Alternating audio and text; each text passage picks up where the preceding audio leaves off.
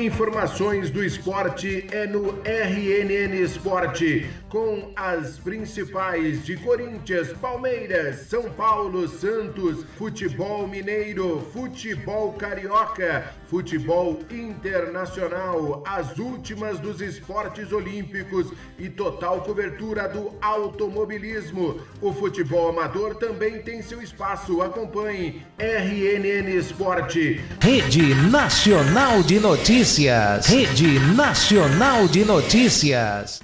Olá, amigos do RNN Esporte. Terminou nesse final de semana a tradicional prova das 24 horas de Le Mans. Seguindo o protocolo à risca, 50 mil pessoas assistiram à prova. Foram três bandeiras amarelas durante a prova, além do safety car. Duas de madrugada e uma pela manhã para retirada de detritos na pista. Os carros da Glickenhaus surpreenderam, completando as 24 horas e dentro do top fine. As 24 horas tiveram o concours da prova com carro 84 sendo pilotado por dois cadeirantes. O brasileiro Marcos Gomes, um dos seis brasileiros inscritos nas 24 horas, sofreu um acidente no sábado. Foi na curva Indianápolis quando perdeu o controle do carro e bateu forte na proteção de pneus foi devidamente atendido pelos médicos e, felizmente, apenas danos materiais e abandono da prova. Faltando uma hora e 20 minutos para o final da corrida, a última troca de pilotos. E depois de 24 horas, a categoria LMP2 teve uma chegada apertada. O time WRT ficou com a vitória com o trio Robin Fringe, Ferdinand Halsburg e Charles Milese, que chegou apenas sete décimos à frente do trio Tom Glomkicks, Stoffel Van Dorn e Sid Gelae, que competiu pela Jota. A vitória geral ficou com a Toyota, que venceu com o carro 7 pilotado pelo trio Kamui Kobayashi, José Maria Lopes e Mike Conway. Foi a quarta vitória dos japoneses em Le Mans. A Toyota ainda viu seu outro carro pilotado por Kazuki Nakajima, Sebastian Buemi e Brandon Hartley chegar em segundo. A equipe Alpine do brasileiro André Negrão terminou a prova em terceiro ao lado dos pilotos Mathieu Vaxivirie e Nicolas Lapierre. O Glickenhaus de Pipo Derani, Olivier Piat e Frank Mailex foi o quarto.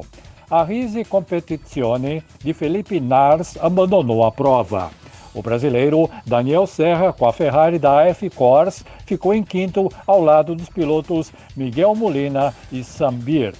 O outro brasileiro, Felipe Fraga, ficou em segundo na TF Sport ao lado dos pilotos Ben Keating e também Dylan Pereira. A próxima etapa do Mundial de Endurance está marcada para o dia 30 de outubro, nas 6 horas do Bahrein, no circuito de Sakira. E o Rally dos Sertões, depois de 10 dias, chegou à reta final. O pódio foi compartilhado por Brasil, França e Argentina. Christian Baumgart e Beco Andreotti levam o quarto título nos carros. Casarini e Maier repetem nos UTVs. Adrian Match se consagra nas motos e Manuel Andujar nos quads. Foram 10 dias de desafio e 3.615 quilômetros percorridos por sete estados do Nordeste. O Rally dos Sertões chamou atenção pela dureza e exigência técnica do percurso, assim como as paisagens paradisíacas. A rampa montada junto ao forte de Tamandaré foi o palco para a festa. Os Sertões se volta agora para 2022. No bicentenário da independência e nos 30 anos de prova, vai ligar o Oiapoque ao Chuí num desafio inédito. Informações do automobilismo. Walter Weston para o RNN Esporte. Rede Nacional de Notícias. Rede Nacional de Notícias. Eu sou Lucas Serra e falo no microfone da Rede Nacional de Notícias. Hoje falo da portuguesa Lusa do Carindé, que empatou por 2 a 2 com o Santo André no estádio do Distrital de Inamar, em Diadema, no sábado, às 3 horas da tarde. A portuguesa vinha perdendo por 2 a 1 até o último lance da partida, quando o atacante Hermínio, que havia acabado de entrar, fazia 5 minutos, foi o talismã da portuguesa e acabou empatando a partida nos acréscimos e deixando a portuguesa na liderança ainda do grupo 7. Lembrando que se a portuguesa perdesse a partida para o Santo André, o Santo André assumiria a liderança, passaria a portuguesa e ficaria com 21 pontos, um a mais que a Lusa, que agora tem 20, soma 20 pontos, dois a mais que o Ramalhão e um a mais que o Cianorte, o Cianorte que venceu o Bangu por 2 a 0 na tarde de domingo em casa e passou a equipe do Santo André. Agora o grupo 7 tem um novo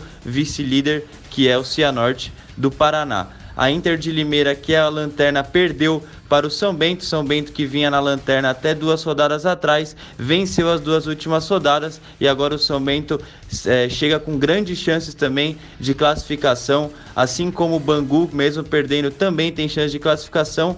E o Madureira, Madureira que também perdeu na última rodada para o Boa Vista, mas tem chances também de classificação. O grupo mais disputado da Série D até então, a Lusa que na próxima rodada enfrenta justamente o Madureira e se a Lusa vencer, aí já garante de vez a classificação para a próxima fase. O jogo acontece no sábado, às 7 horas da noite, no estádio do Canindé. E lembrando que a última partida da Lusa na competição vai ser contra o Cianorte no Paraná. Então é mais do que importante a portuguesa conseguir esses três pontos em casa para ir para a última rodada no Paraná, já classificada para a próxima fase do Campeonato Brasileiro da Série D.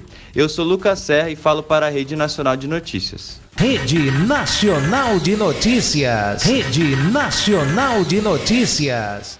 Muito boa tarde, amigos da RNN Esporte. Eu sou o Geraldo Neri e vou falar do São Paulo, que entra em campo hoje às 21 horas e 30 minutos no Morumbi. Primeira partida de ida das quartas de final da Copa do Brasil. E o técnico Hernan Crespo fez aí um treino hoje, né, para uh, eh, tentar definir a equipe. Ele ainda não definiu, mas o provável time do São Paulo, Thiago Volpe, Daniel Alves, Bruno Alves ou Reinaldo, Miranda Léo Luan Elisiero, Rodrigo Nestor, Gabriel Sara, Rigoni e Pablo.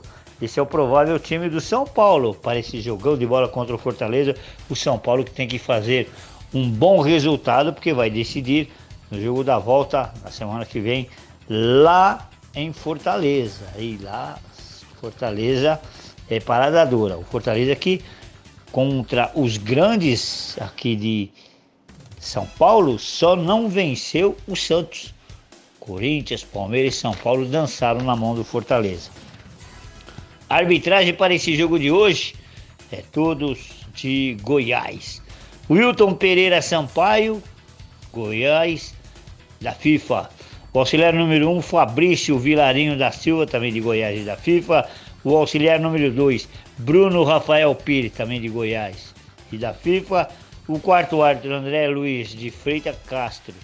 Ele não é da FIFA, mas é de Goiás. E o árbitro de vídeo, Wagner Howey da FIFA e da Paraíba. A Rede Nacional de Notícias estará nessa com Júlio Gotardo, eu também estarei nessa, o Márcio Donizete, levando as emoções e todas as informações, que hoje tem muito jogo para você ficar sabendo aí quem passa, quem ganha a primeira partida, quem não ganha. Então, a partir das 21 horas, você já pode ficar ligadinho na Rede Nacional de Notícias, tá certo? Então falei do São Paulo, torcedor São Paulino, acredita, acredita que se o São Paulo fizer uma boa partida, pode definir, não digo definir hoje, mas ir com uma boa vantagem lá em Fortaleza. Tá certo? Então, torcedor São Paulo tem um compromisso importantíssimo com a Rede Nacional de Notícias a partir das 21 horas, nesse grande jogo de bola entre São Paulo e Fortaleza. Então, até mais tarde. Rede Nacional de Notícias. Rede Nacional de Notícias. Olá, amigo da Rede Nacional de Notícias e informações do Palmeiras nesta quarta-feira, dia 25 de agosto de 2021. O Verdão acertou com Fortaleza o empréstimo do meia Lucas Lima até o final da temporada. O atleta não vinha sendo aproveitado em 2021, tanto que fez apenas oito jogos e dois gols marcados.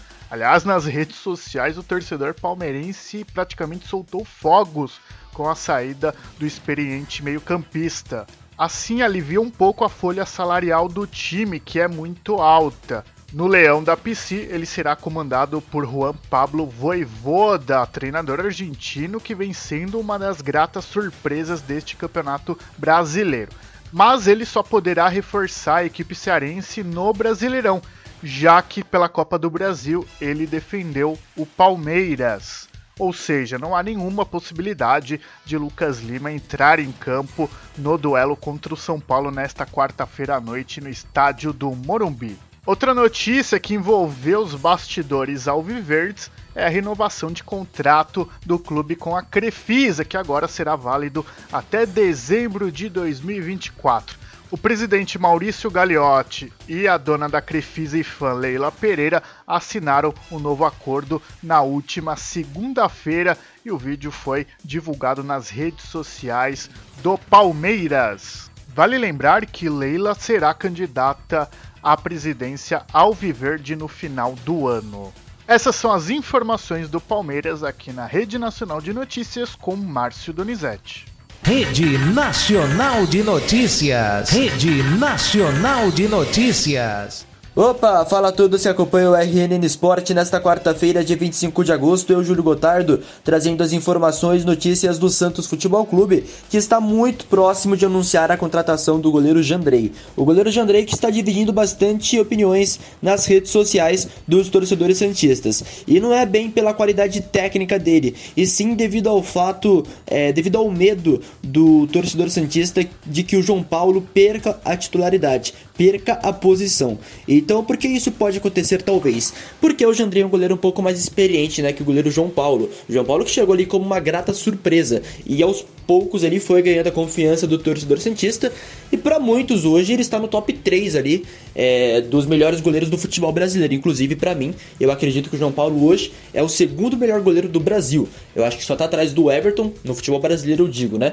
E eu acho que ele tem um defeito. Se ele melhorar na sua saída do gol, para mim ele pode ser o melhor goleiro do futebol brasileiro, mas ele precisa melhorar isso, que para mim é um defeito que ele tem e que muitas vezes coloca o time do Santos em risco. O Jandrei que jogou na base do Internacional, Novo Hamburgo, é, depois é, subiu para o profissional do Internacional, e aí começou a fazer jogos no Novo Hamburgo, Atlético Tubarão, emprestado para Chapecoense, ficou até 2018, foi para o Genoa da Itália em 2018 e 2019 é, e estava no Atlético Paranaense. O Atlético Paranaense, inclusive, que joga contra o Santos hoje, 7 horas da noite, pelas quartas de final da Copa do Brasil, primeiro jogo na Arena da Baixada. A Arena da Baixada, que junto com o Allianz Parque do Palmeiras, são os dois únicos estádios do Brasil que utilizam gramado sintético. É importante, claro, o Santos tentar um bom resultado para a partida da volta, né, que vai ser na Vila Belmiro, é, que vai ser no dia 14 de setembro, então vai ter um certo intervalo entre essas duas partidas,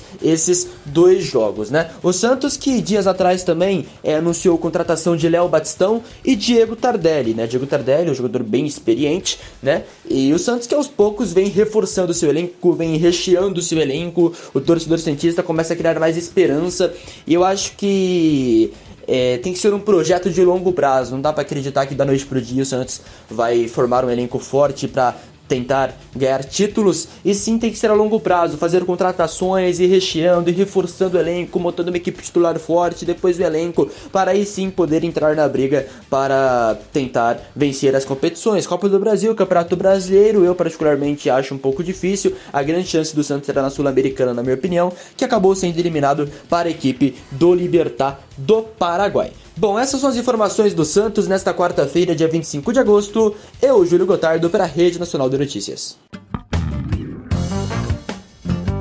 Informações do esporte é no RNN Esporte, com as principais de Corinthians, Palmeiras, São Paulo, Santos, futebol mineiro, futebol carioca, futebol internacional, as últimas dos esportes olímpicos e total cobertura do automobilismo. O futebol amador também tem seu espaço. Acompanhe RNN Esporte. Rede Nacional de Notícias. Rede Nacional de Notícias.